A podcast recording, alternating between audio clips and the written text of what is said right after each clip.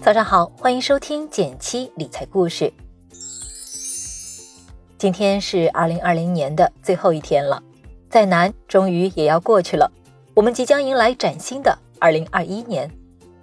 工作的年终总结已经写完了，也要记得为自己的投资做一次年终总结呀。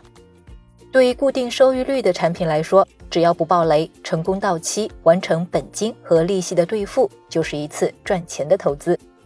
然而，对非固定收益率的产品来说，常见的比如基金、股票等理财产品，就可能存在着负收益率，也就是本金亏损的情况。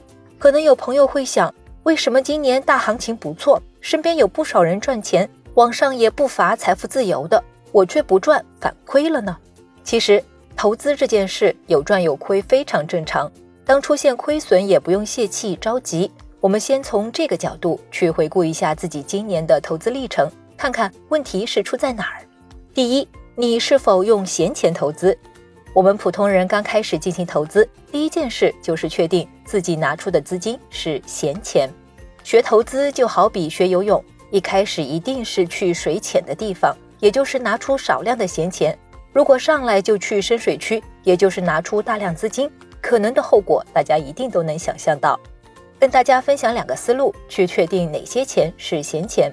第一个思路是十五十法则，这是一个相对粗糙，但也非常方便快捷的方法。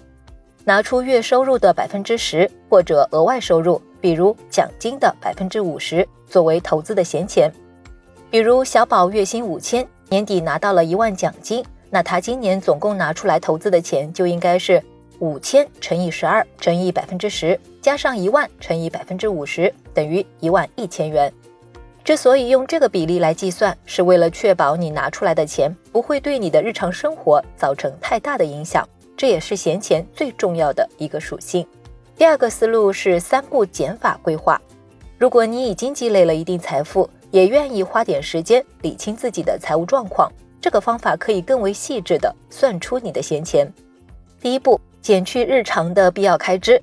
如果你对每个月的日常开销心中有大概的计算方法，那不妨动动手指把它算出来。如果你毫无头绪也没关系，两位马爸爸都帮我们记着账呢。这部分的钱是从每月的新收入中减去的，可以是工资，也可以是其他收入。第二步，减去五年的目标开支。这里需要减去的不仅是刚需的部分，也包含提高生活质量部分。比如，一年后想去领略南非风光的旅行，三年后让你说走就走的私家车的定金，五年后和那个他一起居住的温馨小窝首付。当然，这里不是说要一口气扣掉这些钱，不然也不叫目标开支了，而是把它拆分成每个月需要扣掉的钱。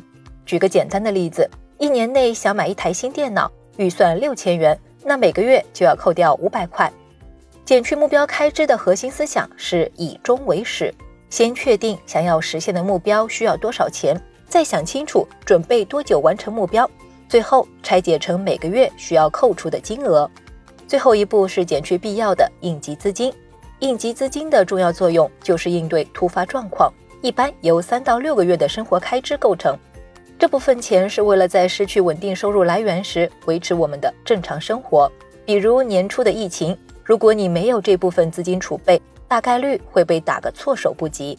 这笔钱的安全性很重要，但也可以在备用的同时增一点值，比如放在货币基金这类低风险活期理财中，保证安全也方便取用。